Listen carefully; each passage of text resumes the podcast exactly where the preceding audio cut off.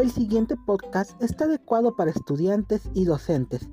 Aquí podrás encontrar contenidos científicos, tecnológicos y de diversas materias, tales como español, biología, física y química.